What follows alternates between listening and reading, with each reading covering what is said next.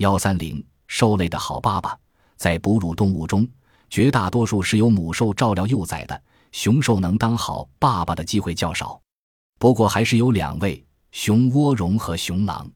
生活在南美洲亚马孙河流域热带雨林的涡绒，是世界上最小的猴子，成年时最高也只有十五厘米。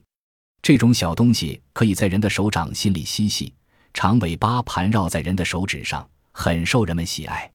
涡绒怀孕一百五十天后生崽，常常一胎两崽。绒同其他猴类不同，新生下来的小绒是由爸爸照应的。雄绒背着小崽，整天在热带雨林中活动，陪它玩耍，不时地给小绒理毛，保护它不受任何伤害。小绒要吃奶了。荣爸爸才将小荣送到雌荣身边，一直到小荣能独立生活时，雄荣才让他们离开自己身边。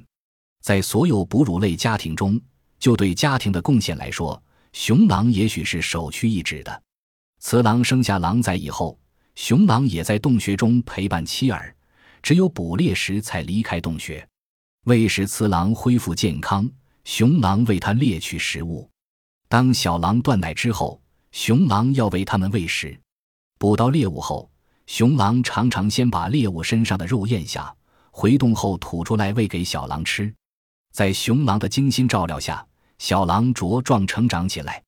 与众不同的母爱，普天之下有哪个母亲不爱自己的孩子呢？即使小孩长得再丑再怪，母亲仍把他当成心肝宝贝。在动物世界里同样如此，有许许多多优秀的。称职的母亲，他们无微不至的关心照料子女，呕心沥血的把下一代抚养长大。本集播放完毕，感谢您的收听，喜欢请订阅加关注，主页有更多精彩内容。